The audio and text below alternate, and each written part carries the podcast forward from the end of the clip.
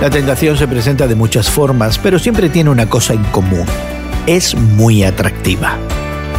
Hoy en la palabra Lucas 4 del 1 al 30 nos cuenta que Jesús se fue al desierto para un tiempo de prolongada soledad, ayuno y oración.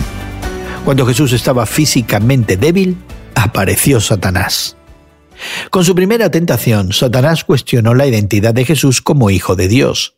Satanás apeló al hambre que Jesús tenía y lo desafió a tomar el asunto en sus propias manos. Jesús respondió citando Deuteronomio 8.3, que da prioridad a la obediencia a Dios sobre las necesidades físicas. Con la segunda tentación, el diablo probó una táctica diferente, un llamado al poder.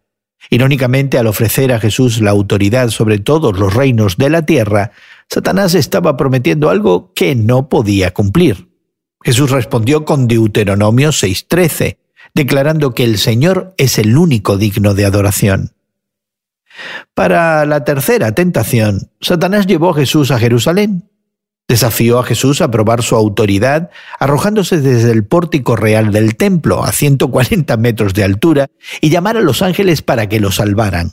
Satanás incluso citó el Antiguo Testamento para mejorar su argumento. Jesús reconoció esto como una insolente falta de fe. Citó Deuteronomio 6:16 y Satanás lo dejó en paz. Pero Lucas terminó el relato con una nota amenazadora. Satanás no había terminado, solo estaba haciendo una pausa hasta un momento más oportuno. ¿Y tú? ¿A qué eres tentado?